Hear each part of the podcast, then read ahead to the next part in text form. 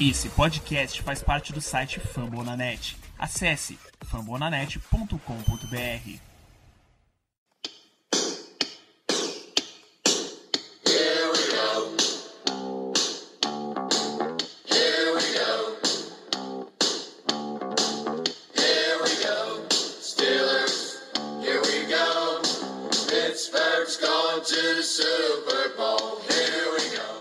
Muito bem, pessoal. Estamos começando mais um Black Yellow BR Podcast, seu podcast do Steelers em parceria com o site famonanet.com.br.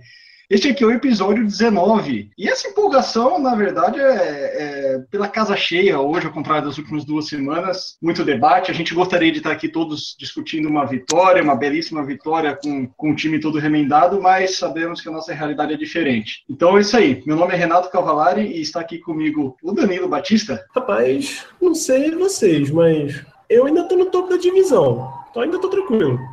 Olha só. O, o Germano Coutinho aqui também com a gente. Tudo bom, gente? Mais uma semana por aqui para comentar as notícias do Steelersão. O Zé Brasiliano também. Fala aí, velho. Eu só fico triste por uma pessoa, pelo Landry Jones. Ele só queria dar alegria pro povo de Pittsburgh. Tadinho, né? Acontece. É, e a gente também aqui, por último, mas não menos importante, uma, uma presença ilustre aqui, um convidado especial, direto da ESPN, nosso glorioso Ari Aguiar, mais conhecido aqui como, com a gente como o Caio Melo. Opa, pessoal, vamos lá. Fala sobre essa partida aí, né? Derrota para os Patriots. Já esperada, mas vamos que vamos aí. Essa defesa patética, vamos falar um pouquinho sobre essa partida. Kit Butler, vai tomar no cu. Ponto. Calma, Village, calma. Vamos, vamos, Ele tá, vamos. ele tá exaltado desde ontem. Ai, tadinho, velho. Ele, enfim, acontece. A gente, a gente abre um espaço para xingamentos e afins. Prepara os bips aí.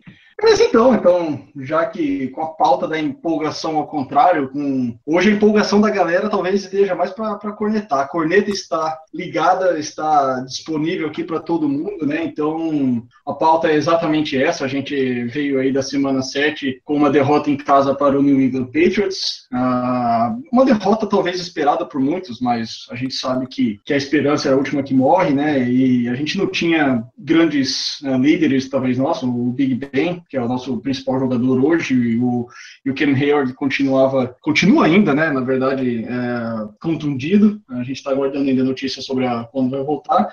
E você enfrentar discutivelmente o melhor time da, da temporada 2016 com todos esses desfalques, é, sob muita desconfiança e com uma defesa que, que vinha matando muito os torcedores do coração, já era, já era meio esperado, né? Então, no fundo, a gente acabou apresentando um, um bom jogo, digamos assim, comparado às outras duas derrotas que a gente teve para o Eagles e para o Dolphins. Esse jogo foi talvez onde a gente teve a maior chance de equilibrar e, quem sabe, até vencer. O placar final, então, 27 para o Patriots, 16 para os Steelers. E aí a bola agora está com vocês. Comentem aí a respeito do que foi esse nosso ruego.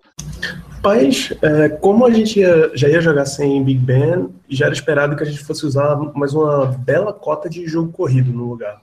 E aí a gente descobriu, basicamente em cima da hora, que não ia ter DeAngelo Williams. É, que ele foi colocado como machucado, saiu no injury reserve, só de game status com lesão no joelho.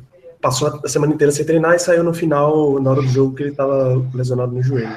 Então, percebam que a gente foi para um jogo contra um New England Patriots embalado, um Bill Belichick que é uma mente defensiva incrível, com Landry Jones, quarterback, Antonio Brown, Eli Rogers, um Sammy Coates machucado e Kobe, eh, Hayward Bay e Kobe Hamilton. E tendo que usar um monte de formação de end, porque também só tinha o Le'Veon Bell como running back. Dado tudo isso, ofensivamente o desempenho foi bem aceitável, eu diria. Concordo. Assino embaixo, em todas as palavras. Eu, na verdade, eu ainda acho que o nosso desempenho ofensivo foi bem acima do esperado, e na minha concepção. Eu não esperava que o Andy Jones chegasse e entrasse no jogo desse contra o melhor time da NFL, na minha opinião, um dos melhores times aí, e o cara lançasse para 300 jardas, beleza, ele lançou uma interceptação, uma interceptação lá, assim, boba até, mas, pô, velho, o cara lançou para 300 jardas, ele lançou um touchdown, fez acima do que era esperado para ele, e com, com opções de, de ataque aéreo não tão boas quanto a gente está acostumado a ver nesse time. Eu esperava a volta do Green para esse jogo já, mas infelizmente não, não aconteceu. Aí tá esse incógnito se ele realmente vai conseguir voltar para essa temporada. Basicamente, ele jogou como arma, tendo como arma o Jesse James, Greenbow, Kobe Hamilton, Hayward Bay e Bell para jogada aérea. Cai muito nível, né? Cai muito nível para um time que estava acostumado a ter na temporada passada Antonio Brown, Sammy Coates, Marcus Wheaton, Heath Miller. Pô, velho, é, ele, ele realmente conseguiu fazer uma partida espetacular ao que era esperado. Queria chamar a atenção aqui para um cara que fez uma partida que eu nem esperava ver ele fazendo do nível que ele fez, que foi o Kobe Hamilton. O cara entrou, realmente chamou a responsa, foi muito bem na, em algumas conversões de third down. Gostei de ver o cara, quero mais ver esse cara, quero ver mais esse cara jogando. Uma pena a gente não ter tido aí o Eli Rogers também para ver ele jogando, porque ele foi uma arma que conectava muito com o Lady Jones na pré-temporada, mas em relação ao ataque, velho, é basicamente isso. O time fez mais do que eu esperava. A OL com a atuação daquele jeito que eu venho criticando desde o início da temporada, conseguindo holdings de jogadas decisivas, holdings bobos, mas é isso aí. Na minha, na minha opinião, o, esse jogo é, reflete o que os Steelers são na temporada, o que os Steelers são nos últimos anos e, os, e o que os Steelers vem sendo em boa parte da, da gestão do Mike Tomlin, que é inconsistência. A gente vai ouvir falar muito, da, a gente vai falar e vai ouvir falar e vai ler muito sobre os Steelers em relação a essa palavra, inconsistência. E foi é, o ataque foi elogiado aí, mas não se salva não. Também foi inconsistente durante o jogo, mas foi uma inconsistência que era esperada, né? A gente estava jogando com um QB que era backup, que foi muito além do que era esperado, no caso do Landry Jones, mas o ataque também foi inconsistente. É, a OL, por exemplo, que é uma unidade confiável nossa, protege muito bem determinadas jogadas e outras jogadas como o Caio frisou, estraga a jogada, né? Você vê a, a, a nossa linha ofensiva entregar pontos, né? É, anular touchdowns várias vezes ao longo da temporada por faltas que às vezes dá para dizer que são desnecessárias. Aí, na unidade defensiva, deixa para a gente esculhambar melhor mais tarde, porque inconsistência é, acho que é, eles treinam para ser inconsistentes, porque não é possível jogar tão bem em determinados momentos, jogar tão mal em, em outros momentos, porque nesse jogo, em uma hora é, anulou o Brady e outra hora parecia que o, o Gronkowski não tinha nem marcador. Né? Foi muito bem em determinados momentos e ridículos em outros momentos. Isso foi o nosso jogo. Jogamos como nunca, dadas as circunstâncias, nós perdemos como sempre. Todos sabemos que os Patriots são uma pedra no nosso sapato. Os últimos anos é, vem, mostrado, vem mostrando isso, que a gente é, tem perdido muito mais do que ganho, dadas as circunstâncias da, da partida, e sem o Big Ben, sem muita gente, sem, sem o Rei, o Shazier jogando muito pouco. Foi uma, foi uma atuação uma atuação louvável, na minha opinião, pelo menos do ataque. A defesa, como você estava comentando agora há pouco, a gente pode tratar um pouco mais à frente, mas em relação ao ataque, que eu achei que foi uma, uma, uma, atuação até respeitável. Mas enfim, tivemos até uma certa esperança de ganhar o jogo. Mas no final acabamos perdendo porque simplesmente o time não foi bom o suficiente. Exato. Ah, falando em números, o, o time do Steelers, aí talvez refletindo as estatísticas, vamos deixar o placar obviamente de fora. O Steelers lançou, lançou não, né? Foram 375 jardas é, para o Steelers contra 362 jardas do New England. Então, um jogo bem equilibrado aí. O New England acabou cedendo 13 jardas uh, a mais que a gente, que a nossa defesa. Uh, no controle do relógio, digamos assim, tirando, tirando o drive final, que ninguém entendeu o que aconteceu com o gerenciamento do relógio, Steelers com 32 minutos contra 27, 28 aí do, do 32,5 contra 27,5 do New England. Uh, também a gente só teve aquela interceptação boba, que nem vocês comentaram aí, que era uma campanha para touchdown, acabou virando uma interceptação na, na, na end zone, e 21 uh, ah, first downs para o New England e 17 para a gente. Ou seja, dado as circunstâncias, dado o adversário, o jogo foi muito equilibrado em números. Né? Infelizmente, a gente acabou não conseguindo converter aí a, a pontuação né? A gente teve aquele lance polêmico ali que seria o seu segundo touchdown do, do Hayward Bay, é, e aí foi marcado um, holding contra o Hubert. Enfim, e o, o jogo, e aí a gente acabou perdendo o gol na sequência, e de touchdown para nenhum ponto. Enfim, é, é, em certas circunstâncias do jogo, principalmente no terceiro quarto, o Steelers estava ameaçando a liderança do, do, do New England e, colocando um pouco de, de, fogo na, na partida, né? Mas aí depois o, o Gronk resolveu aparecer junto com o Brady e o resto foi história. É, o jogo foi exatamente isso, foi muito inconsistente. Começou muito mal, passou a competir no meio do jogo e eu achei que ia virar o jogo. Eu, em determinado momento, teve a, a toda a situação e o momento do jogo. A defesa estava conseguindo controlar o ataque do, dos Patriots, o ataque estava conseguindo andar. Aliás, o, o ataque não deixou de andar no jogo, sempre conseguiu andar. Agora, olhou, parece que o castelo todo caiu e, e o time desandou de vez no último, no, no, último ato do jogo. Esse foi o problema, né? É, não conseguir manter a, o nível no jogo todo. Eu achei interessante no jogo que a gente conseguiu se virar bem sem um bem, né? É, era o que tanto se comentava essa semana, ah, é, a maior perda desse jogo é Big Ben, é, a gente não vai a canto nenhum sem ele, eu acho que ficou bem provado o contrário, na minha opinião. Eu acho que o time ofensivamente apareceu muito bem, eu acho que o que mais causou é, impacto no ataque foram todas as ausências em conjunto, não só do Ben. Andy Jones com a partida mediana para boa. É, eu gostei da partida dele. Não foi uma partida de, de, de, Big Ben, mas também não foi uma partida de um backup horrível que não está preparado, que chega no, na surpresa, tipo Michael Vick fez ano passado entrou e jogou muito mal. Pelo contrário, ele entrou, foi bem, ele lançou 47 vezes, completou 29 desses passes, um touchdown, uma interceptação. Teve mais passes, teve mais jardas que o, que o Tom Brady. O Antonio Brown, até a lesão, conseguiu algumas jogadas de impacto, teve 106 jardas no total aí no jogo. É bem interessante o fator que, que eu chamei a atenção é de, das vezes do conjunto, o quanto isso está sendo impactante para o nosso time. Porque imagine se esse time está completo. Claro, é uma incógnita, mas pô, o jogo era outro. O jogo era outro. Agora, o que eu mais chamo atenção nesse jogo o nosso play calling, é, ofensivamente, é, em alguns aspectos de, de, de gameplay, de jogo, de chamada, de, de jogada em, em, cada, em, em, cada descida, eu acho que foi excelente. Porém, no momento que a gente precisou de uma chamada arrojada, faltou o, o coaching staff ter velho, eu não consigo achar outra palavra, mas ter culhões, ter bagos para fazer a chamada certa, entendeu? Mesmo que desse errado. A gente sabia que era um jogo que pelo que estava se desenhando, era um jogo que ia ser decidido naquele, naquele final, naquela tensão, naquela última bola, depois, sei lá, um sidekick ou então um, um, um, um, turnover. E a gente conseguiu um turnover no final do jogo e não conseguiu capitalizar em pontos, o que colocaria a gente de volta no jogo.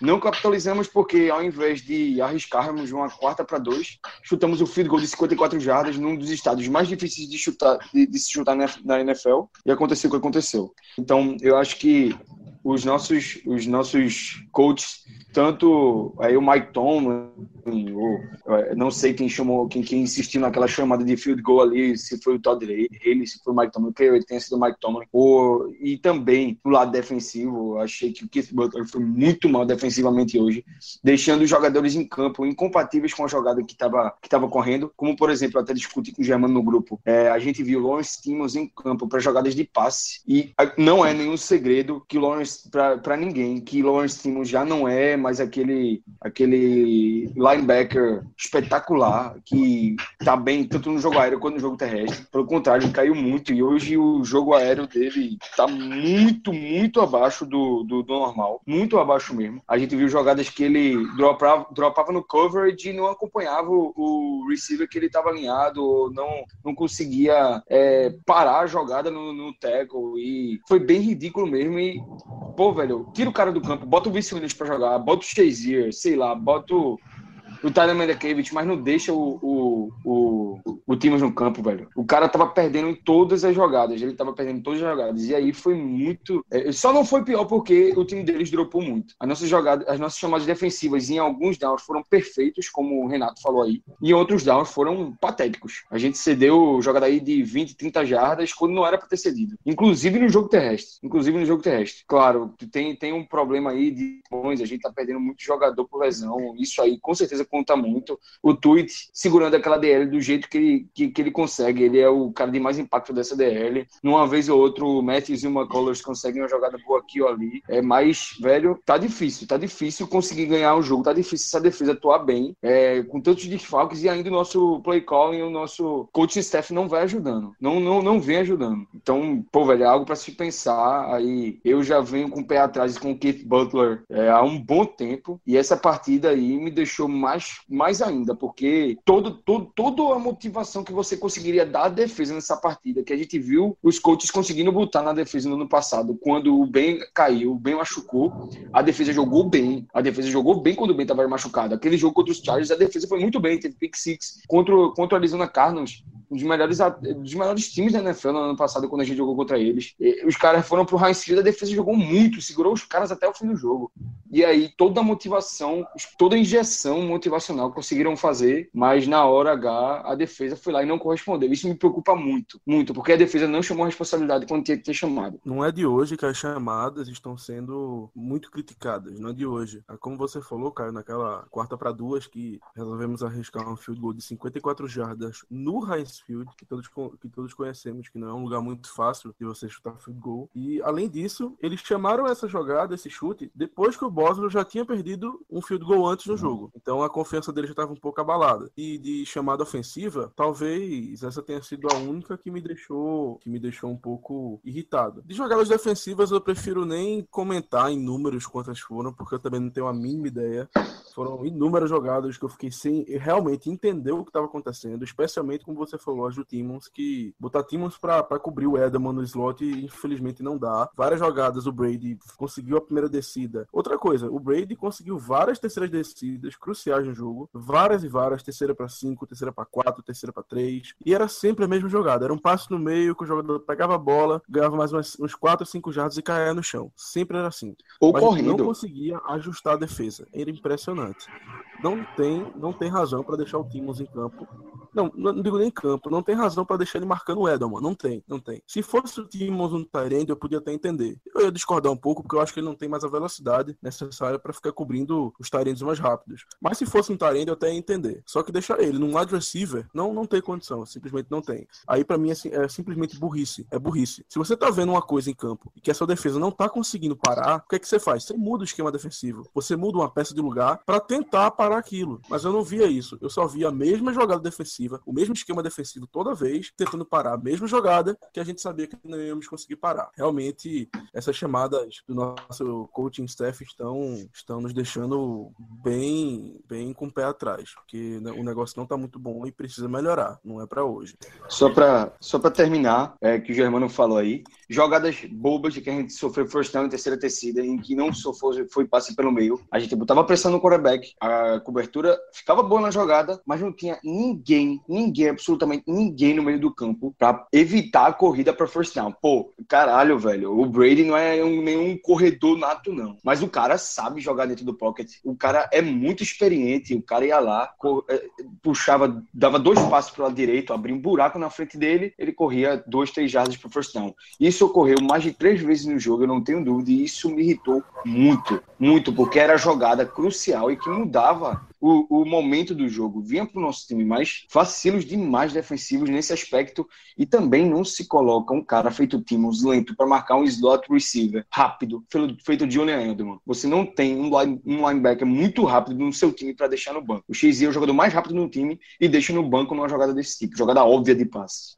Nesse, nesse aspecto aí, foram cinco corridas do Tom Brady para 13 jardas, que para um Tom Brady é bastante coisa. E o Julian Edelman teve nove recepções para 60 jardas, em 10 passes tentados para ele.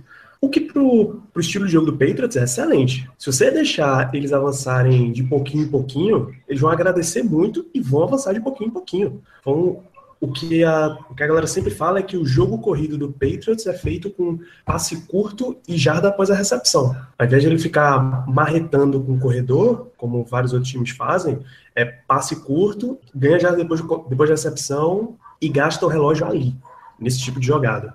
Então, a gente, cede, a gente cedeu um esquema invertido de 60 jardas para o slot receiver, para o Julian Edelman, e 93 jardas para o Rob Gronkowski.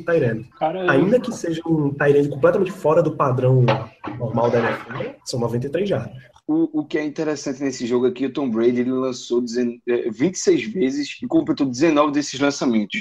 A gente sabe que é um, um número normal, completamente normal para o Tom Brady. É, para ele errar passe aí, inclusive desses desses sete passes errados dele, eu imagino quantos foram drop de verdade aí. Porque pelo menos três aí foram drop. Entendeu? É bem interessante isso, porque o Tom Brady não erra, mas a gente tem que ficar ligado justamente porque você falou, as jardas após recepção. A gente, a gente tomou um, um touchdown no jogo, numa jogada clara de screen pro, pro White. E, velho, jogada de screen pra parar tem que estar tá ligado na, na, chamada, tem que fazer a leitura perfeita. E quem é o cara perfeito para fazer a leitura nesse tipo de jogada? No nosso time, Ryan Shazier. O Ryan Shazier não tava no campo, ficou claro que ele jogou limitado. Pô, quem era que tava marcando? Lawrence Stevens. Não dá, não dá, cara, não dá. É uma jogada de leitura rápida e de rapidez para chegar no jogador e conseguir fazer o teco. Leitura rápida, é, é, tudo gira em torno da velocidade e agilidade, coisa que não tem hoje no Lawrence Timmons mais.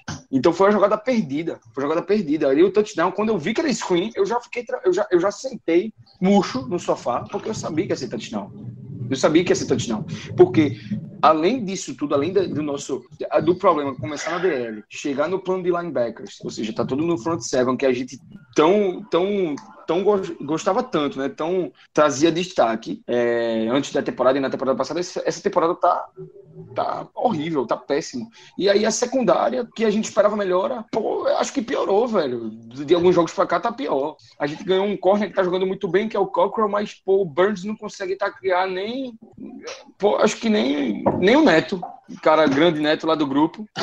É, dos Steelers, que é, que é magro, baixinho pra caramba. Acho que nem um rapaz do tamanho do Neto não consegue tá criar. Porque Mas todo mundo passa pelo Burns. Cara. Todo mundo Mas fala... aí tem uma explicação, Ah, Caio. Porque aí, o Neto bate, entendeu? É verdade, ele Aí bate. ele pode, o, o, o Barnes pode não aguentar o tranco. É, é verdade, né? Tu bate. Irmão, enquanto, enquanto você tá em Burns, vocês viram o- a jogada, o lance de WWE que ele deu no Chris Hogan, velho? Vi, vi, vi. Ali foi incrível. Então, pô, velho, a gente. O Burns faz uma jogada daquela, mas na hora de estar mano a mano contra o jogo corrido, com, contra um, um wide receiver ou Tyrene, alguém que mais forte, pra dar o tackle, ele não consegue dar o tackle. Pô, velho, tem que conseguir. Tem que conseguir parar a jogada. Tem que conseguir. Se for o William Gay, se for o Burns, até o Mitchell ontem perdeu o tackle. O Golden, pelo amor de Deus, eu sou o maior fã do Golden, o maior defensor, mas ontem a partida do Golden foi patética. O Golden no coverage foi uma piada, no man-to-man e no zone. O que for ele, que ele tivesse alinhado ali foi uma piada. Ele cedeu jardas, não conseguiu fazer os tackles quando, quando a marcação era de responsabilidade dele. Foi horrível a partida da nossa defesa ontem. Foi criticável em todos os aspectos. É, beleza, tive- tive- tivemos algumas jogadas boas ali de pressão, mas ficou por isso mesmo. Ficou por isso mesmo. Eu acho que, para você, eu acho que é bem sintomático é muito sintomático quando a gente chega aqui e diz que ontem o melhor jogador defensivo do jogo do nosso time foi o Jarvis Jones. Eu acho que isso aí representa muito simbolicamente o que foi a partida de ontem. Defensivamente. Assim, na minha, na, na minha visão, eu acho que o problema do mismatch do Lawrence Timmons no Edelman não foi nem o problema maior da defesa. Assim, eu tento ver como é que foi a- o jogo como um todo, né? Como aconteceu. No, começou jogando muito mal a defesa, a defesa começou ridícula, tanto que os Patriots conseguiram 14 pontos numa- de um jeito que todo mundo pensou, agora vai, vai ser 40. E só que o coaching staff nosso fez os ajustes corretos que deveria, tanto que apesar de da forma que sempre vai, envergando e cedendo jardas, manteve os Patriots com 14 pontos por boa parte do jogo, entendeu? Os Patriots ficaram muito tempo com esses mesmos 14 pontos. Teve um momento do jogo que o Brady ficou com, é, em determinada porção do jogo, com quatro passes completos de 13 tentados, entendeu? Para 33 jardas. O Brady, a gente conseguiu segurar o Brady. Só que você não, não pode esperar que o Bilacek vai ver isso acontecendo no jogo dele e não vai fazer os ajustes deles. Foi aí que o Bilacek é o Bila- Bilacek e o Mike Tomlin é o Mike Tomlin. Por quê? Porque o Bilacek foi e mudou o ataque dele e colocou é, Gronkowski espalhado no campo e conseguiu fazer com que ele fizesse duas big plays jantando o Robert Golden, que para mim aí foram falhas individuais muito feias do Robert Golden, que foi ridículo, ele tava correndo 10 metros atrás do Gronkowski na marcação. E, e aí foi que decidiu o jogo. Foram duas jogadas, quase todas as jardas do Gronkowski no jogo foram dessas duas jogadas e decidiu o jogo e acabou-se. E, E foi ridículo dessa forma. Começou muito mal, equilibrou e perdeu nos ajustes do- de um gênio contra um treinador que é inconsistente. Verdade. Eu não queria, eu não queria nem lembrar essa história do Gronkowski porque me deu, me deu, como fala nos Estados Unidos, o PTSD da passada, no qual mesmo a gente, mesmo a gente não querendo, mesmo, mesmo a gente tentando marcar o cara, era impressionante como tudo dava errado. Nem Cara- com 12 jogadores a gente conseguia marcar o cara, deixava ele desmarcado pra pra fazer um touchdown de 60 jardas. E o touchdown dele no último jogo me lembrou o primeiro jogo da temporada passada, justamente me lembrou justamente aquele jogo. Exatamente, O exatamente. Golden perdido, o Golden perdido levou um baile do Gronk, que não é nenhuma maravilha de agilidade, mas levou um baile do Gronk ali na rota e o Gronk acabou fazendo touchdown tranquilamente. Esse, esse nosso problema com o Tyrants é antigo e honestamente eu O- não vejo, eu não vejo nada que me faça pensar que ele vai acabar.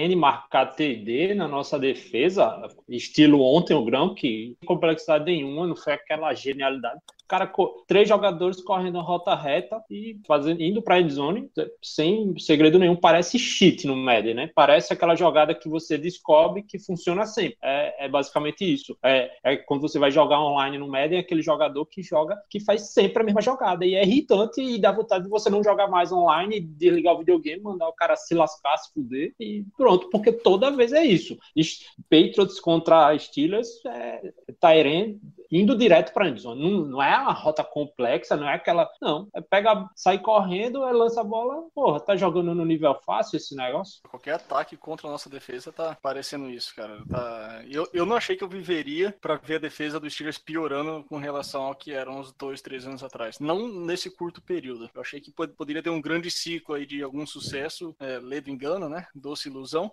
E infelizmente a gente tá passando por isso mais uma vez, cara. Não, não, não faz sentido algum aí o que, o tá acontecendo com a gente. Só, só um, um parênteses em relação ao que já, já foi falado aí vários minutos atrás sobre as corridas do Tom Brady. A mais importante do que os números em si, que foram as, as cinco né, tentativas de corrida que ele, que ele, que ele teve para 13 jardas, for- foram os momentos que ele fez essa corrida. Ele fez em momentos muito de terceira descida, conquistando com jardas importantes, com, com o pé, né, cara? Correndo em câmera lenta e nossa defesa só observando. Então, se a gente olhar o, o stats puramente dito, ah, duas jardas por carregada aí, em algum momento ele saiu, se jogou, enfim. Mas não foi só isso, né, cara? Ele, ele, ele conseguiu ganhos importantes aí que, que mantiveram a campanha do, do Patriots andando, enfim, moveu a corrente, né? Como, como fala. Então, ele- esse é o, isso é o que dói ver. Sinceramente, a, a frustração em relação à defesa é, é- é gigante. Eu não critiquei muito em relação ao, ao Gronk, eu só achava que poderia ter uma marcação. Eu acho que ele ia pegar a bola de qualquer jeito. O cara realmente é, é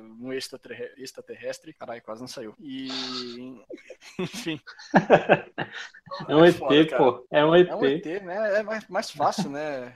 Geralmente, o cara, o cara quer pagar aqui de. Mas é foda. O É, legal era mas- ver o Brady correndo em câmera lenta e o Timmons correndo atrás dele em câmera lenta também. Era impressionante. Não, não, não, não, não. Timos Ele não foi corre em câmera lenta, não. O Timos, Mas- o Timos correndo em câmera lenta, na verdade, ele está trotando em câmera lenta. É porque vocês não entenderam na hora. Tá fazendo. E eu continuo sem entender, pra dizer a verdade. Eu... Na verdade, Elu- deixa eu falar. elucide, elucide o seu pensamento, Caio, por favor, vá. Eu, eu tenho leve sentimento de que eu falei merda. Mas eu, queria, eu só queria diminuir aí a- a- o, o, o, aspecto eh, da rapidez do Timos, fazer dela uma coisa muito ruim, mas não deu certo, não. Então, pro, prosseguimos. Meu amigo, isso é, isso é uma técnica nova de tortura. Deixa o cara o dia inteiro assistindo Timos correndo atrás de Tom Brady. Ó, pra aí, rapaz. Pelo amor de Deus. Nunca alcancei. Tem, que- tem que fazer que aquele- foi- aque- aqueles vídeos que o cara bota no YouTube, uma hora em loop. Timos correndo atrás de Tom Brady em loop, 60 minutos. Rola de vez em quando isso aí. Rola isso aí. Rapaz. é, E ainda bota uns balãozinhos no fundo, ó. Aqueles balãozinhos. Aí, aí o. Aí o nosso amigo Rick Rezende vai passar o dia assistindo esse Vai loop. passar o dia assistindo. Ai, ai. Sim, é, o que eu, tava, o que eu ia falar é que, claro, é, a gente meteu o pau aqui na defesa, mas vamos falar dos, vou falar dos poucos pontos positivos que eu vi na defesa. A gente botou sim algumas jogadas de, press, de pressão do Tom Brady, conseguimos é, forçar aí passes para fora do campo, passes errados dele, poucos, mas conseguimos forçar e conseguimos aí quantos sec no jogo? Eu acho que um, não sei se foi um, Nenhum, se foi dois, enfim, não conseguimos nenhum. Não, o único sec que foi o, o, o Moultz chegou a, a tocar no Tom Brady caído já, mas foi falta no lance e aí anulou o sec.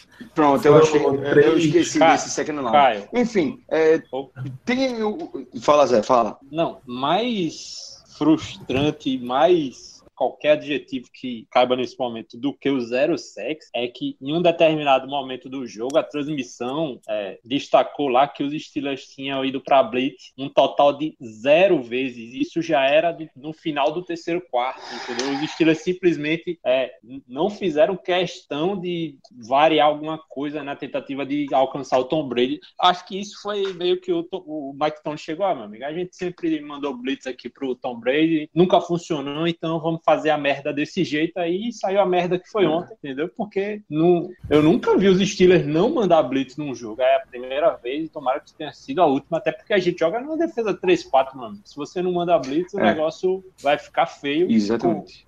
Concordo totalmente, velho. É um Bicho, é o seguinte.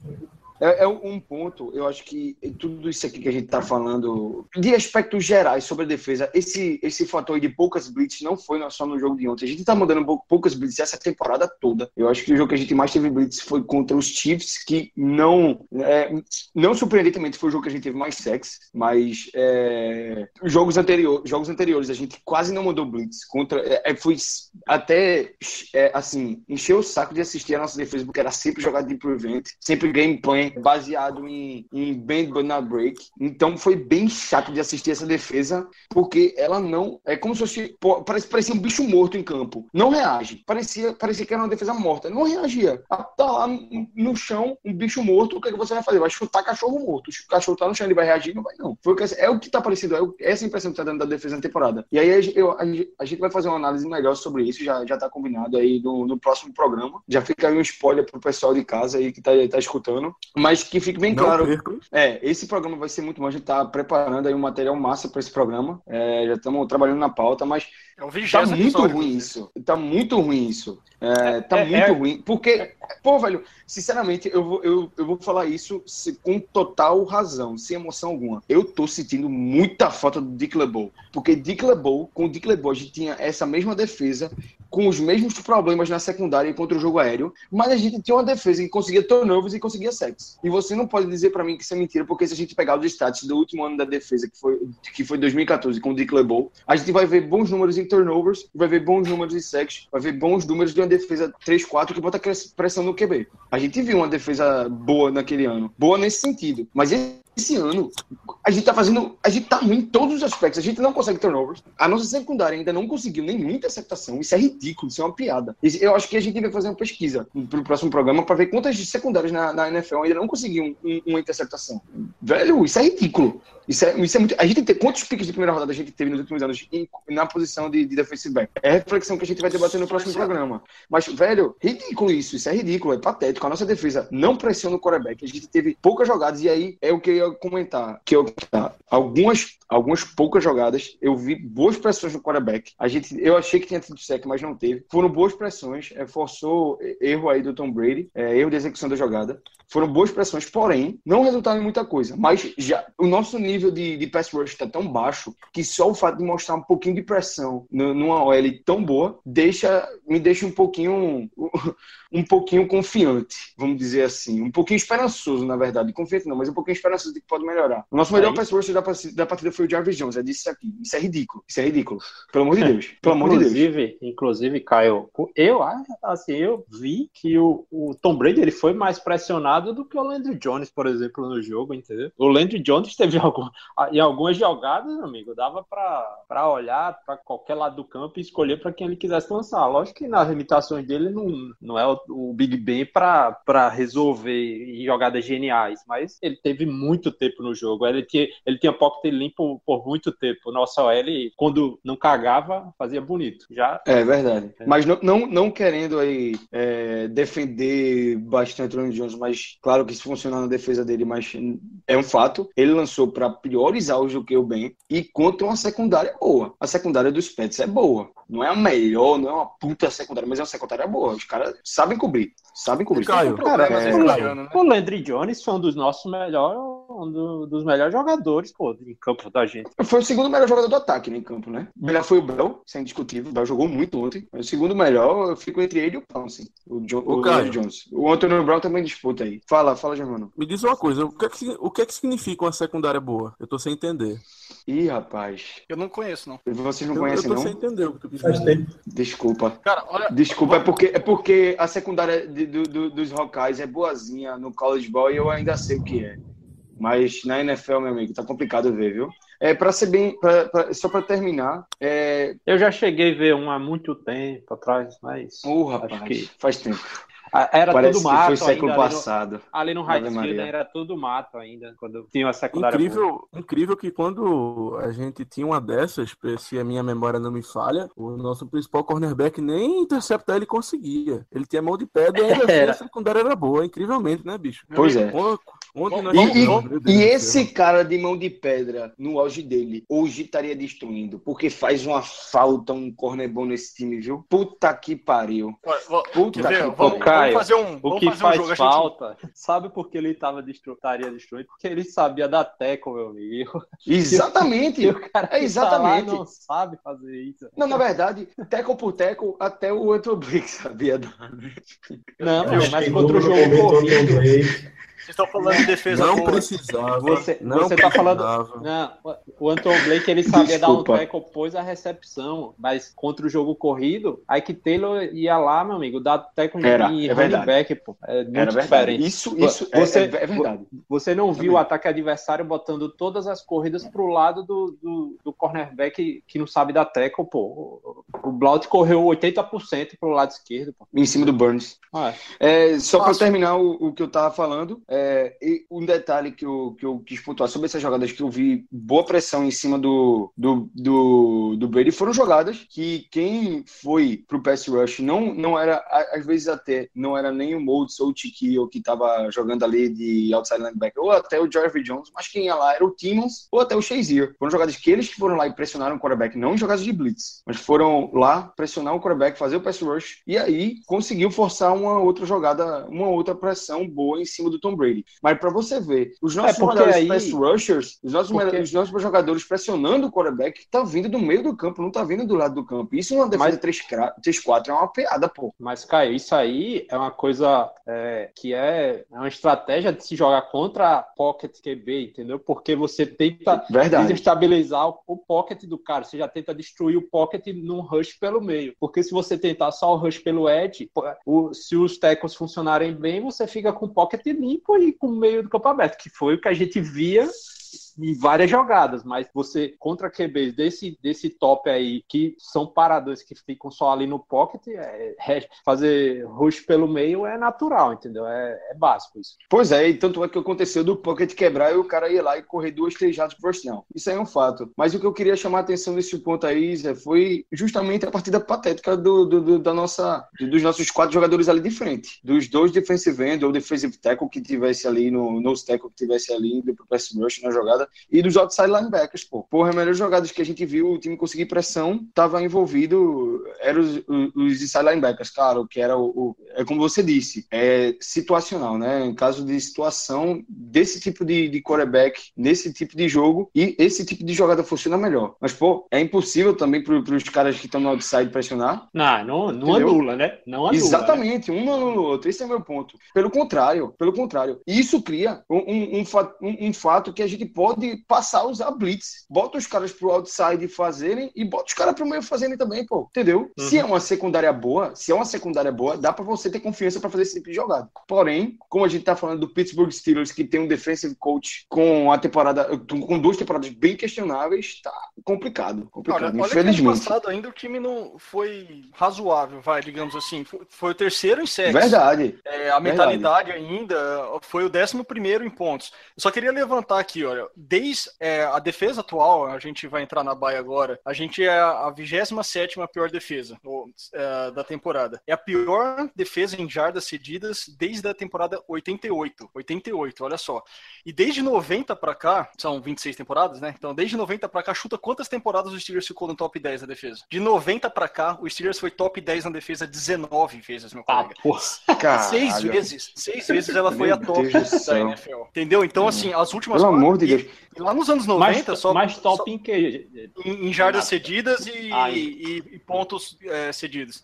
Se você pegar as, as temporadas que ele não foi top 10 no início ali dos anos 90, ali junto com, com o Daryl Bill Cowher ainda, a defesa ainda foi tipo 11, 12 na NFL. E aí, nos últimos quatro anos, a gente ainda teve em 2013 uma, uma defesa razoável ali, que ficou no, no- no top 15, e desde então foi ladeira abaixo, meu amigo, entendeu? Então, quem torce pro Steelers, porra, é, é- é muito acostumado defesa forte, é muito acostumado com isso. E eu, sinceramente, cara, é extremamente frustrante o que, que tá acontecendo com a defesa do time que, que eu aprendi a torcer por causa da defesa, entendeu? Exatamente. Você, vê, é- é- você pega a defesa, porra, É esse time é do caralho. Eu não conhecia o esporte direito, que eu comecei a ver lá. No, eu vi esse time, eu via o, o Troy Polamalu, o James Harrison fazendo cada jogada espetacular. Eu falei, porra, é esses caras que eu vou torcer. Sensacional. E aí, desde que parece que eu comecei a torcer por time, velho, o negócio veio começando a ainda conseguir pegar ali o, o final. Só pra, só pra ter uma ideia, em 2011 Renato e zicou. 2012 a gente foi líder da NFL em- na defesa, em jardas cedidas. E em 2011 a gente foi líder também em pontos cedidos. E a gente ficou em sexto em 2012 em pontos cedidos. Ou seja, a defesa era do caralho, velho. Desculpa a palavra, mas era isso, era do caralho. e agora a gente tá era tendo uma defesa que é a 27, velho. É, é de doer o coração, cara, pra quem torce pro Steelers e conhece o histórico da franquia como um, um time forte na defesa. Isso que eu só citei, só pra terminar o raciocínio, de 90 pra, pra, pra agora. Se você for pegar do histórico desde Porra, o início. ali Renato, não dos faz anos isso, 80, velho. Não faz isso. for pegar É, quase todo é uma o piada. time, o time era top 10. Então, cara, talvez deve ter 15 temporadas nos últimos 40 anos que o Steelers não foi top 10, cara. Se É, você- é- é um absurdo, foda. cara. Se você pegar na história, os Steelers são a melhor defesa da história da NFL. pô. Sim, pô. É que a gente, a gente, a gente No tem que geral, contar verdade. que o time nasceu em 70, né? Porque até então o time era um saco de pancada. Os 30 primeiro 40 anos do Steelers foi. foi- ah, a gente fala em. Era Super Ô, Bowl, Renato, né? Renato, É, Renato. só- não, exato. Mas assim, se a gente pegar de 70 pra cá, principalmente depois do draft de 74, que aliás a gente precisa de um ou outro desse, o, o time veio dominando a defesa, cara, década a década. in- Inclusive na década que, que a gente ficou na seca, ali nos anos 80, 90, pô. Então é, é cruel ver isso que a gente tá passando hoje, é cruel. Desculpa Velho. o desabafo, a gente pode se aprofundar no próximo, Total, mas é, é total. foda, velho. não, seu desabafo é total. É, velho, seu desabafo é a, um mesma, a mesma coisa que eu tava discutindo, que a gente tava discutindo no grupo mais cedo. E é por isso que a gente precisa fazer um programa para falar sobre isso que vai acontecer no bar. Porque é muita coisa, velho, que a gente tem que falar. Isso aí é, é muito sintomático. Isso aí, velho. Aí você pegou para falar aí o draft que a gente fez, acho que foi 73, que a gente montou aquela defesa espetacular. 74. 7-4, que montou aquela defesa espetacular, só com outro draft desse pra gente conseguir fazer isso de novo. Porque, é, velho, a gente fez, vai fazer uma análise dos últimos drafts e é frustrante, sinceramente, é frustrante. O último draft bom da gente foi, na minha opinião, é, defensivo, foi o que a gente conseguiu Shazier e Tuit, mas antes disso, tem um lapso absurdo que a gente não consegue jogadores decentes de defesa aí de 5, 6 anos, 7 anos, não sei, acho que mais que isso, que a gente vai voltar para 2009 para 2009, eu acho que é 2009 ou 2007, Nada. pra- 2007 que a gente pegou, 2007, pegou o Lamar Woodley no segundo round É, e o antes. Lawrence Foi Timmons. antes. Foi 2007, acho que foi 2007. Enfim, a gente anala- analisa isso melhor no, no próximo grupo programa. Isso aí a gente não, não, não vai aprofundar aqui hoje, aqui a gente vai falar sobre pós-temporada, mas, velho, velho, é ridículo. É ridículo isso. Isso aí, velho, a gente não, não, não tem o apelido de Steel Curtain à toa. Não é à toa. Esse time é conhecido por ter uma defesa foda, que é conhecida pra jogar na mentalidade que ela jogava nessas temporadas que foi líder da NFL. Líder, top 10 da NFL. Como você falou aí, eu não sei se foi o Zé, não lembro se foi o Zé, se foi o Renato que falou. Ano passado a gente ainda viu um pouco da defesa bem, assim, na pressão e conseguindo turnovers, mas me desculpe, eu atribuo isso ao Dick LeBeau ainda. Era uma defesa que ainda tinha muita mentalidade, muito playbook e o game plan do Dick LeBeau. O Keith Butler era um cara cria do Dick LeBeau, muito influenciado por ele, mas parece que essa influência foi jogada pra cima, porque essa temporada tá uma piada. Não, não tá longe de ser aquela defesa que a gente via do Dick LeBeau, que era cheio de turnovers, cheio de blitz, cheio de pressão no quarterback, cheio de big plays. Caralho, velho, era espetacular, era foda, a defesa era foda. Essa- Esqueci de falar aqui, no mesmo draft que a gente pegou o Lawrence Timmons e o, e o Lamar Woodley, a gente também pegou o William Gay. pra você ver, o cara é titular até hoje da nossa defesa, junto com o Timmons. Se Titular até brincar, hoje não, né? Ele saiu e voltou, né? É diferente. Sim, mas sim, nesse meio tempo, se brincar, ele seria titular também nessa época que ele saiu. Ele saiu há pouco tempo, pô. Mas o cara é Mas titular até hoje. E se ia brincar, e se brincar, Duvido. Lamar. E Duvido. se brincar, La- Lamar Woodley, velho, Lamar Woodley nessa defesa, se brincar, seria titular. Pera não. Aí também que não. não seria? Não, não, não. Pera aí, Diga cara. que não seria. Como é que você pode dizer isso? Como é que você pode dizer isso se os nossos, os nossos outside linebackers são piadas? Meu amigo, Porque, o Lamar, o Lamar, pô. o Lamar O Woodley não consegue nem se movimentar direito, porra. Ele não consegue nem Sim, break. pô, beleza. Pelo amor de Deus. Pelo Não, não de tem Deus. como, velho. Olha, Eu sei. Meu cara, meu irmão. se ele tivesse aqui pra chegar na vaga de alguém, seria na vaga do Hargrave, velho. Não tem, não tem isso de botar Não, ele- então, então, claro, ele tá fudido, ele tá aposentado, porra. Mas, meu irmão, eu tô falando, tipo, sei lá, pega ele no- nos últimos anos ainda, logo depois que ele saiu daqui, entendeu? Não rendeu nada. Ia ser a mesma bosta do que a gente tem hoje. Ó, Não só, sei só, não. recap- Ia ser só pior. gente recapitulando tem. aqui, ó. O William eu Gaines sei- eu sei- eu um sei ano que- fora. É, Foi, foi só um ano, ele foi pra Arizona. Só um E Arizona 2012. detestou ele. Arizona chutou ele de lá, meu amigo. Cara, mas eu não Arizona sei se. chutou ele de Eu, lá. já, eu até já falei isso. O, o William Gay era odiado, meu amigo, na, em Steelers. Pô. Ele era tipo o Antoine Blake na. na- É verdade.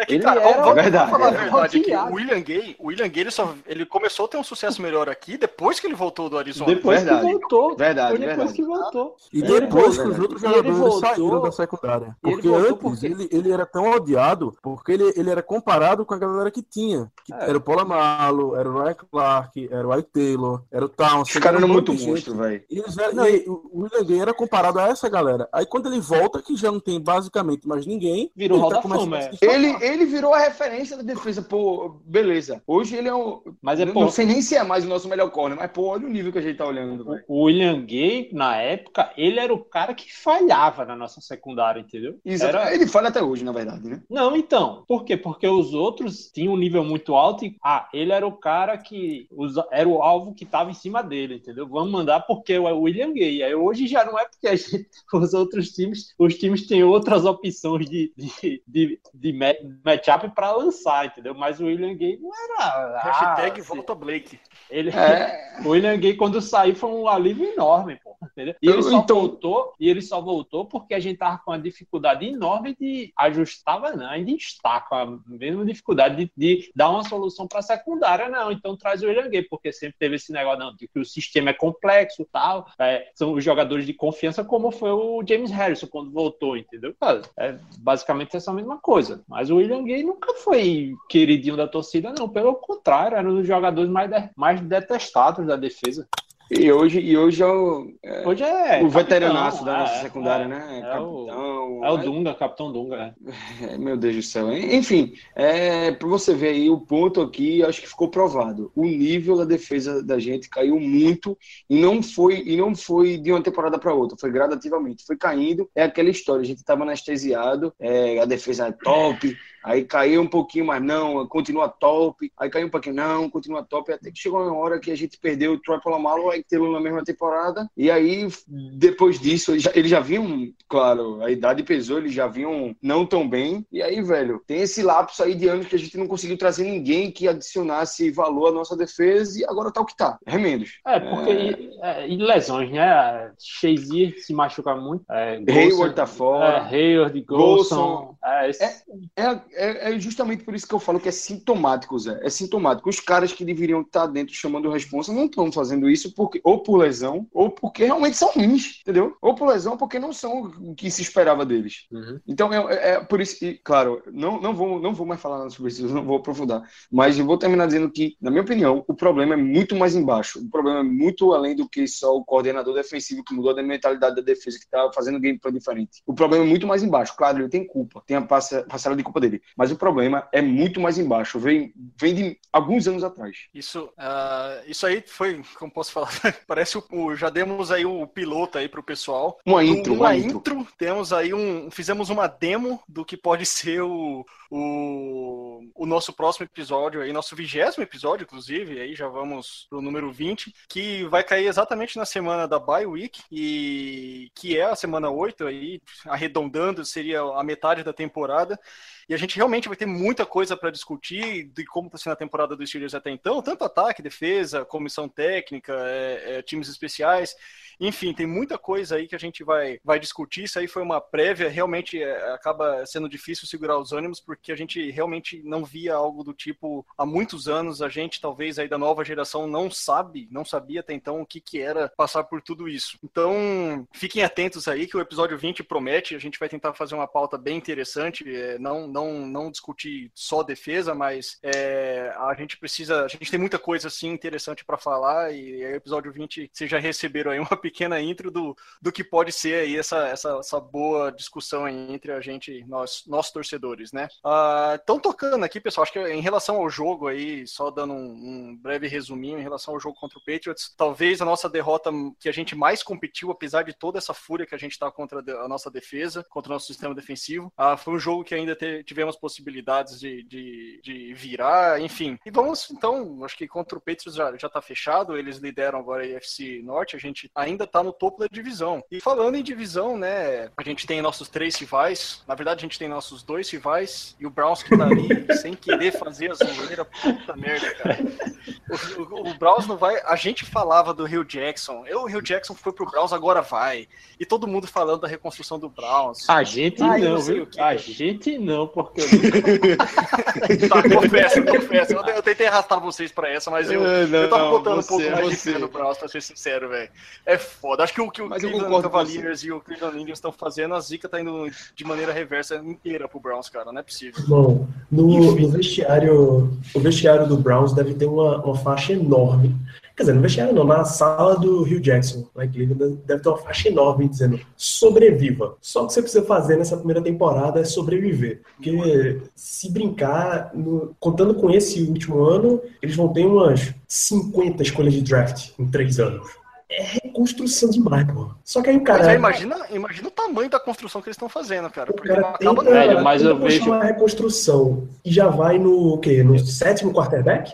eu vejo isso O- o- faz nos eu vejo essa ele- o Cleveland fazendo isso, estoque pilando escolha de draft faz muitos anos e é sempre a mesma bosta. Meu. É, já, já vi ter duas escolhas no top 20 do draft e pegar Gilbert, que é nosso backup, Manzel, que tá pelas calçadas dormindo agora. Lamentável. E é só daí pra baixo, é só daí pra baixo e. É. Quando você acha É. que não tem fundo do. Você-? Cara, o 016 é muito mais real do que a gente imaginava. Essa é a verdade. É mesmo. O, nosso É. amigo Browns aí, que, que E zica. gente desculpa, me é desculpa. zicado. Me desculpa, mas números provam que é, com uma campanha negativa existe uma possibilidade enorme deles ganharem pelo menos um jogo na temporada. Eu não vou dizer, podendo até ser dois, eu não vou dizer aqui qual time é, mas. Semana 11 eles vão ganhar o primeiro.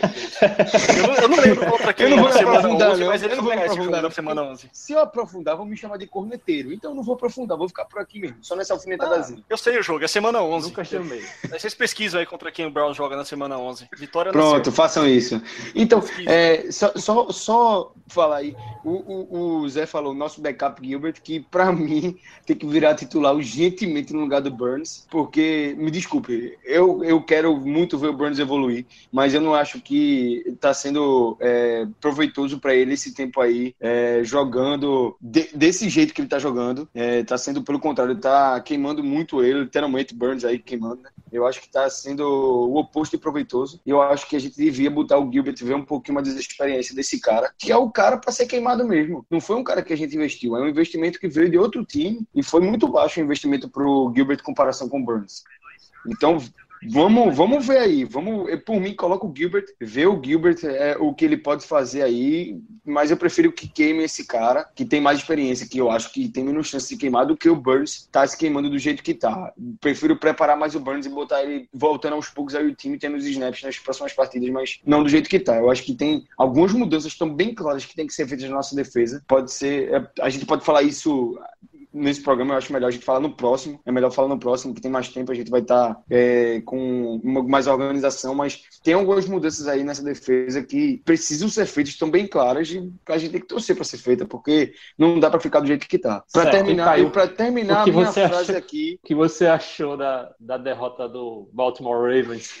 Então, Eu- rapaz, Eu, já- eu ia, eu ia perguntar pro Caio se ele ligou os três secadores dele. Eu vou terminar a minha frase aqui com o seguinte.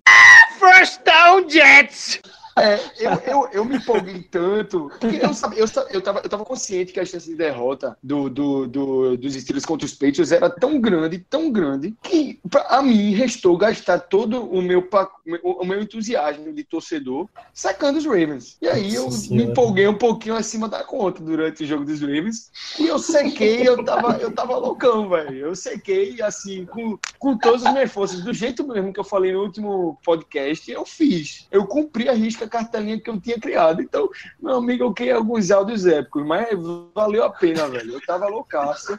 Confesso que valeu a pena demais. E confesso que se tiver que fazer de novo, eu vou fazer. Prepara então. Porque, porque foi espetacular e eu não me arrependo. Porque, É meu foda, amigo, velho. Quando, você vê a situação, quando um torcedor do Steelers, do Steelers, tem que gastar energia secando outro time, velho. O negócio tá foda pro nosso lado. Tá foda, tá foda. O negócio tá ruim, velho. Aí, aí, ó. Velho, foi muito. É muito prazeroso ver Joe Flacco fazer merda. É muito prazeroso. Eu, eu, eu confesso que eu indico, indico a todos. E não me arrependo. É muito prazeroso ver Joe Flacco e os Ravens apanhar. Esse, esse, esses áudios do, do, do Caio, pô, ele tem que ir pro áudio do Madden, pô. Tem que falar com a EA Sports para botar no Madden esses negócios aí, pô, que eles são fantásticos. né? Ah, meu amigo, você não sabe. Eu não sei se, se tem aí, vocês têm aí o áudio, quando eu me revoltei, quando bloquearam o field goal. Meu amigo, eu fiquei revoltado. Bloquearam o field goal que dava duas postas de diferença. Eu fiquei muito revoltado. O cara que bloqueou tem um braço mais curto que o meu, velho. Eu fiquei muito revoltado. Mas isso é o tipo de coisa que só um time chamado Baltimore Ravens consegue fazer numa partida. É foda. É foda. Mas o importante, o importante é que missão dada é missão cumprida. O secador funcionou. Ó, a motoca! Ó, as motoca passando aí.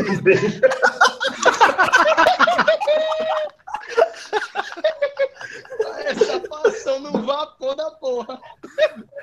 Porra, bicho, eu nem percebi, né? Já tô tão acostumado. Meu amigo, a cinquentinha tá voando. viu? Os caras estão dando pipoca aqui na rua, pô, só pra. Já estão marcando velho. o podcast pra dar pipoca É. aqui na frente. Dizem, Enfim. dizem que, que, o, que, que a motoca, que o cara da motoca passou gritando First Down Jets, velho. Dizem por aí. Mais ou menos isso. Ele passou dizendo É. isso, passou dizendo que o Joe Flacco era elite. Meu Deus do céu. É, Ele ele foi interceptado pela polícia no quarteirão seguinte. Ó, é, pra terminar, é, falando sério, foi muito importante o Ravens ter perdido, porque a gente entra no jogo. A gente ainda, ainda é como é, o Danilo falou na introdução. Eu não sei vocês, mas eu ainda sou de divisão. A gente é líder de, de divisão. É, o importante é isso, velho. O importante nesse momento, com todos os, os pontos negativos que a gente tem até agora na temporada, todas as lesões, o importante agora é ir pros playoffs, é ganhar a divisão e ir pros playoffs. Ir pros playoffs de todo jeito. Essa é a nossa meta. Então, foi muito importante eles terem perdido pros Jets. Os Jets vinham muito mal na temporada. A gente viu como eles estavam mal, a gente destroçou eles no Heinz Field. E aí eles vão lá e, e ganham dos Ravens. Isso é um ótimo, é uma ótima notícia pra gente. Excelente, foi excelente. Eles fizeram um favor enorme pra gente. E o ruim foi ter os Bengals terem ganho, mas os Browns, Bengals seguem sendo, É, os é Bengals. Seguem né? sendo os Bengals. Não dá Eles seguem sendo os Bengals. Cara, mas Aliás, teve- é isso aí, né? Um dos jogos realmente é, é- já, já mata dois no nosso giro da EFC Norte aqui. O, Mas os Browns foram heróicos. Eles chegaram a estar na frente no placar, pô. É, mas os Browns são Browns, velho. Eles dão um jeito de perder o jogo. Nem que, Cara, precise, que, nem que sabe eles que eu precisem. lembro do Browns, velho? Eu lembro quando você vai Mas jogar eles não jogam pra ganhar, não, Eu pô. lembro quando você vai jogar bola com a galera. Eles jogam assim, pra ganhar, fala, Steelers, Deixa você começar com Patriots. 2 a 0 na frente. E aí o cara Não. vai lá com o time mais forte e ganha o jogo. Não, e, e- e os Browns, os Browns, Eles, se eles estiverem perdendo no fim do jogo, faltando um minuto, ó, tá- tá- vocês estão ganhando, mas eu vou fazer o seguinte aqui: eu vou lançar um touchdown, a gente, a gente marca o touchdown na nossa endzone, aí vocês capitalizam como touchdown, beleza? Pronto, eles dão um jeito de perder o jogo. Acho que eles fazem isso. Porque eu não tô assim, eu não assisto o jogo dos Browns. Aí do nada eles estão ganhando de 12 pontos, 14 pontos de diferença, aí vai aparece do nada ali, outro time anota 21 pontos em 3 minutos. Os caras têm que anotar touchdown também, então eles ajudam. Eles fazem tipo gol contra, a galera faz no FIFA, né? Não é possível. É impossível, pô. Os caras dão um jeito de perder Foi o jogo. temporada passada, naquele jogo contra os Ravens, que eles iam chutar o field goal pra ganhar o jogo, o field goal foi bloqueado e foi retornado pra touchdown. É Isso é ridículo. Isso é ridículo, pô. Isso é patético. Mas, claro, repetindo, a gente fala isso tudo, a gente tira um dos Browns, eles não vão terminar sem, per- sem ganhar uma partida essa temporada. Anota o que eu tô dizendo. 11. Olho na semana 11. Isso. Ó, mas assim, ó, o Browns, o Browns tem um, um, um- um tanto de azar, cara. Vou dizer azar. Bom, vai, vamos, vamos aliviar pros caras aqui. Digamos que o time da, da qualidade do Browns perder fora de casa é normal. Dos sete jogos cinco foram fora. Ah, quando os caras jogaram dentro de casa, os caras jogaram no retorno do Tom Brady, cara. Isso é piada pronta, isso é tragédia, velho. Então, É foda. então, assim, vamos considerar que o time, que o Browns, ah, beleza, cinco jogos fora de casa, cinco derrotas, porque é o Browns e os outros times são favoritos. Aí joga uma em casa, que é contra o Tom Brady voltando da suspensão. E o outro, esse cara, nem lembro foi, mas é o Browns, né? E aí, então, aí semana 11 eles perdem a virgindade e boa. É, a gente vai lá tirar o cabaço deles. Bom, mas, mas é o- complicado, velho. É, mas é, É, isso aí. É isso aí. Bom, alguém mais quer, Aí, quer, quer falar do, só do- pra, pra encerrar. Que do Veja jeito que- que, está, Não, do jeito que vai. vai indo, viu? Do jeito que vai indo, eu receio de os times terem que jogar com oito jogadores de cada lado, porque os times que estão perdendo jogador sistematicamente, os Browns acho que vai já no. Vai ser flag football. É. Só para só falar um, um, uma- um- um encerramento aqui antes do, do Danilo falar. É, pessoal, se vocês chegaram até aqui e gostaram desse programa, não percam o próximo. Vai ser muito bom, sério mesmo. A gente vai descer a lenha mesmo. Vai descer a lenha. Vamos descer a lenha. Vai ser. Eu mantenho minha parte de mistério. Eu não sei, né? É, não, a gente não, a gente vai fazer um mistériozinho aí, mas vamos descer a lenha. Vai ser bom o próximo programa, não percam. Se vocês chegaram até aí, tá aí o, o bold dica para vocês. O bom de dica. Vocês não conhecem o que Caio é quando tá exaltado. Vocês não conhecem, simplesmente. Meu amigo. Vai ser, vai ser o bola da vez com o Caio, o nosso próximo programa. Eu prefiro, eu prefiro o sorvete da vez. Que foda, velho. Ai, ai, mas beleza. O, Puta o ia pariu, falar. complete o seu raciocínio. Pariu, velho. Não, eu, quero dizer, eu quero dizer o seguinte: hoje o que a gente precisa focar é em ir para os playoffs. E todo mundo sabe que hoje a chave do Super Bowl pelo lado da AFC está em Foxborough, tá na mão do Tom Brady e do Bill Belichick. Se a gente chega com o Patriots nos playoffs ainda, parem para pensar que o nosso time é completamente diferente do que está em campo hoje. Pela quantidade de jogador que tem para retornar, é completamente diferente. Então, mesmo que a gente tenha perdido para eles agora, em termos de futuro, isso não quer dizer absolutamente nada. É, Exatamente, eu acho que. Eu acho que o discurso é esse. Eu, t- tentar não me estender muito, eu assino basicamente, assino embaixo do que o Danilo falou. Aliás, que o Danilo falou até na apresentação, e eu também já venho falando nos outros podcasts. É, sem menosprezar o recorde que a gente vai ter, se é 10-6, 11-5, 13-3, né? Se a gente ficar invicto aqui. Não, 13-3 não dá porque a gente pega o Browns ainda. Mas, tipo, cara, é, a chave da vida dos playoffs agora é ganhar a divisão. Quando entra nos playoffs é outro campeonato. A gente, e, e eu também concordo com o Danilo. é, quem quiser chegar ao Super Bowl pela IFC vai ter que ganhar em Foxborough. Eu acho que só uma situação de calamidade, de emergência, de tragédia para tirar essa seed 1, ou até mesmo, vai, uma seed, possível seed 2 do, do New England Patriots e não ter que passar por Foxborough para chegar na, no Super Bowl. E a gente, cara, foco na divisão.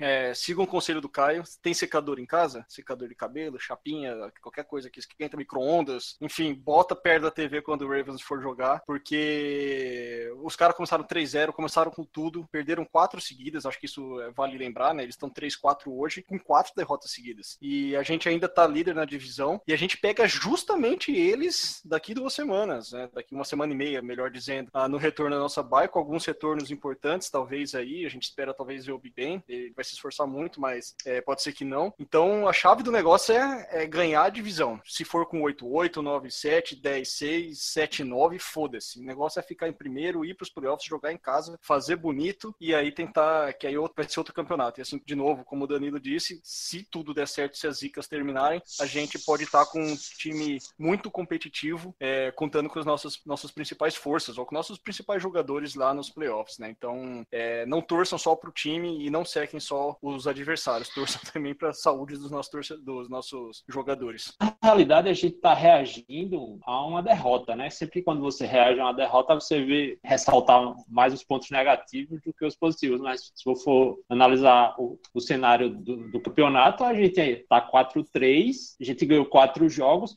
As três derrotas, pelo menos, dá para ver uma evolução, porque as outras duas derrotas foram contra times teoricamente bem mais fracos. E ontem a gente jogou contra um dos times discutivelmente o melhor time da NFL e conseguiu competir com esse time jogando com o nosso QB reserva. Se a gente parar para imaginar, se a gente estivesse jogando com o Big Ben saudável, é, volta no auge da forma e, e os Patriots estivessem com o QB backup, a gente que teria, a gente poderia ter atropelado, entendeu? É, é tudo são situações que o campeonato levaram. É, não dá para dizer que o time tá horrível, pelo contrário, é, a gente tá na briga e tá na briga bem. É, se a gente nessa mesma situação a gente tivesse ah, em segundo na divisão, ainda estaria competindo. A gente ainda tá em primeiro. É, não é tão ruim quanto ficou parecendo hoje, não. É, tô, tô com o Zé. Eu acho que as nossas esperanças para a temporada não morreram, pelo contrário, estão tão, tão vivas quanto estavam na semana passada. Principalmente em relação aí para os playoffs e vencer a divisão. O sonho, aquele sonho de ganhar a conferência tá bem distante agora. Foi como o Danilo disse. Tá em Foxborough, tá na mão do Tom Brady, a seed 1 dessa AFC. E acho muito difícil que saia de lá. E acho muito difícil que a seed 2 saia da divisão do, do, dos, dos Broncos. Que fique ali entre os Broncos e os Raiders. Muito provavelmente vai ser quem vai levar essa seed 2, um dos dois. E o outro também já praticamente garantido aí que vai lutar e ou vai mesmo para wild card. Isso se não vier dois times na wild card naquela divisão. É muito possível. É, então, velho, muita energia positiva nessa nessa baia aí, que é como o Zé também falou agora. A gente tem tudo para Zé não, acho que foi o Renato que falou. Tem tudo para esse bye ser importantíssimo para o nosso time, principalmente para os jogadores lesionados. E para o coaching staff fazer um levantamento aí do que deu errado e melhorar e voltar com tudo contra os Ravens é, na, na semana 9. Se o Ben voltar, o Hayward voltar, o Eli Rogers voltar, o Colts voltar, o Eaton voltar, o Gilbert voltar, o Shazier, é, tem mais gente aí para voltar. Quem sabe o Golson ou o Dupree, que estão no IR, só um pode voltar. É, dificilmente o Golson volta, porque ele tem que ficar oito semanas aí no, no IR. Então, possivelmente o Dupree, o Green. É muito nome, velho. Muita Pô, gente que pode voltar e fazer impacto. Troy Polamalu, quem Oi? sabe também, porque tá. Paz, que sonho. É, quem sabe Troy Palomalo. Que sonho, velho. É mais, é isso aí, velho. Vamos torcer energia positiva aí, porque essa, se- essa semana de bye, e a gente vai falar um pouquinho melhor, um pouquinho mais no próximo programa, é imprescindível para nossa equipe voltar aos trilhos e voltar bem. Eu, eu vou soltar uma consideração. Legal que eu não escutei nada do que vocês falaram. Não tenho uma mínima ideia do que foi. Então, beleza, vamos lá. É... Não, a minha consideração final é que eu tô um pouco. Eu tô pra, pra próxima partida. Eu tô com um pouco de mau pressentimento, porque o Toca apareceu, a gente perdeu o jogo. Então, eu tô um pouco triste, um pouco. Tá que pariu, minha Eu tô irmã. achando que vamos. Talvez não tenha um bom resultado, mas eu espero estar errado, né? Puta que pariu. Sem brincadeira, sem Quero brincadeira. a nota do Pro Football Focus da Motoca, inclusive. Eu não duvido, não. Eu não duvido, Vamos não. fazer números, números. Nas vezes que os Steelers jo- jogou pós-semana com motoca no podcast. Número de vitória, número de derrota. Vamos fazer esses status aí. Relaxa, Vamos começar relaxa a que, coletar que a. Motoca apareceu, o próximo é bye. Então, Aí tá de boa, bye é gente- verdade. Mas se aparecer no bairro, puta que pariu. Ô, ô, Zé, porra, grava aí no terceiro, no 15 andar aí de um prédio. Puta que pariu, Zé. Faz alguma coisa aí, porra. Oi? A Motoca apareceu de novo, velho. Puta que pariu. É o diabo. É o diabo essa porra. A gente falou que o próximo, a próxima semana era bye, aí ela apareceu de novo pra garantir a derrota, porra. Tá? Filha da puta, isso é, isso é o é filho da pai? puta. Ó, isso é torcedor do Ravens, eu tenho certeza, meu amigo.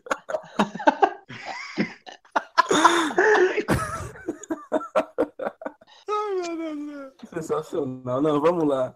É, a consideração final de verdade. A gente já abordou muito esse assunto no podcast, mas eu, o tamanho da, da minha raiva com isso é a falta de sexo, oito sexos em sete jogos. Não é um número. Eu vi essa daí. Eu daí. A minha raiva é a falta de sexo. Ele falou, não. Você falou a falta de sexo. Você pensou sexo. Mas você falou sexo, meu amigo. Ele não falou surdo, não. Eu falei o quê? Falou, minha raiva é a falta de sexo. Meu A amigo, sorte é você... que ele é editor, velho.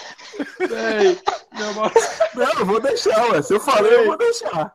meu amigo, meu amigo, eu ia dizer, meu irmão, muita cara de pau, velho. E eu, eu só ouvi, velho. E eu só aqui, não foi só eu que entendi isso, não. Quando eu, não, eu entendi isso, só que eu tava mutado. Quando eu, eu comecei a rir, quando o Zé começou a rir, meu amigo, eu soltei uma. Não, não deu não, velho. Eu ri demais aqui, velho. Cara, e sabe qual é o problema? Não quero nem saber, Ainda. velho. Não, escute, o problema é o seguinte: a menina que eu tô saindo, ela tem escutado essa porra. Então, assim, Isso é um apelo pra menina que tá saindo com o Germano. Menina que Caralho. está saindo com o Germano, por favor, dê ao rapaz algo que ele quer. Por favor, A vitória do favor. time depende disso.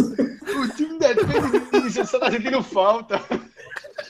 A OL da, da moça é uma OL bastante competente tech. tá impedindo a penetração. Puta que pariu. É a OL, é a OL do Cowboys. O gap tá tapado, Ele é do Cowboys e, o e as investidas do menino germano é o pass rush dos Steelers, velho. O problema é de sexo. Meu amigo, então eu vou ser muito sincero, tá faltando pressão, viu? Tá pressão. Sensacional, sensacional.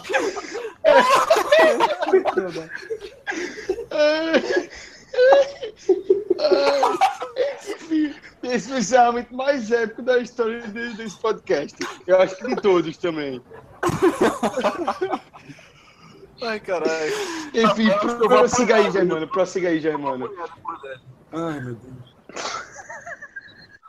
Renato, acaba essa merda logo, pelo amor de Vou Deus. acabar essa merda que você já acabou comigo, velho. Não, Ei, vai, termine aí, eu não, termine aí, eu não quero piorar a minha situação, por favor. Por favor, encerre. Então é isso aí, pessoal. Com uma, com uma boa dose de, de corneta, um pouco de demonstração do que a gente pretende fazer pro próximo aí, já dando um pouco de expectativa, a gente tá encerrando por aqui, então, o episódio 19. Ah, enfim, foi mais uma derrota, é, talvez ela já fosse esperada, mas é, faz parte do jogo. Então, espero que vocês tenham gostado. Vocês podem escutar esse podcast pelo próprio site famonanet.com.br. Lá vocês vão ver o link do, do feed, né, no próprio post. Dentro do site Steel Curtain BR, vocês também vão ver o, o post lá, um, um, um pré-post, digamos assim, que vai levar você até o site do Fambonanet. Ou se você estiver navegando por lá, você pode clicar na barrinha de podcast em cima no menu superior, que também levará você até o site fambonanet.com.br. O... Vocês podem escutar no seu celular, nos aplicativos, enfim, tá no final do podcast, a gente sempre dá secado no final, mas vocês já sabem ah, tudo que a gente tem que. Todos os aplicativos e, afins que vocês têm. Ah, vocês têm sentido falta do nosso glorioso Ricardo Rezende aqui no podcast, com aquela voz gloriosa, linda e sensual. Porém, ele está com as suas gostosuras lá no Black Yellow BR, no, no nosso Twitter, né? Então, Ricardo, a gente sempre agradece ele, e aqui fica mais um agradecimento em nome de, de toda a equipe pelo ótimo trabalho. A gente briga com ele para ele repousar, cuidar da saúde primeiro, mas assistir o Steelers e cuidar da saúde ao mesmo tempo é um pouco contraditório, né? Acaba não dando muito certo e ele tem se esforçado ao máximo aí para interagir com todos vocês, porque é, é, é isso que a gente quer, é isso que ele quer, é interagir bastante. Então continue acessando o Black Yellow BR no Twitter, continue acessando o Steel Curtain BR, existe um, tem um formulário lá que o, que o Ricardo soltou no, no Black Yellow para você dar o seu feedback sobre o tweet, sobre o Twitter, desculpa, sobre a página do perfil, sobre o nosso site, sobre o nosso podcast, sobre as lives que também a gente acabou não fazendo as últimas devido a essa questão do nosso departamento médico. Então todo o feedback é bem-vindo, a gente quer melhorar sempre, trazer para vocês, ou le melhor, levar para vocês aquilo que vocês querem ler a respeito do nosso time, colunas, opinião, é, essas interações todas. Ah, então a gente fecha o, o, programa de hoje. Semana que vem tem mais. A gente não joga assim como nós. É, se você estava preparando o secador contra o Ravens, o Ravens também folga na semana 8. Então, tanto Steelers, tanto Ravens vão descansados para o embate lá em Baltimore na semana 9, que tem tudo para ser um grande jogo. Espero que vocês tenham gostado. Continuem interagindo. Mandem seus feedbacks. Um grande abraço. Yeah. Uh -huh.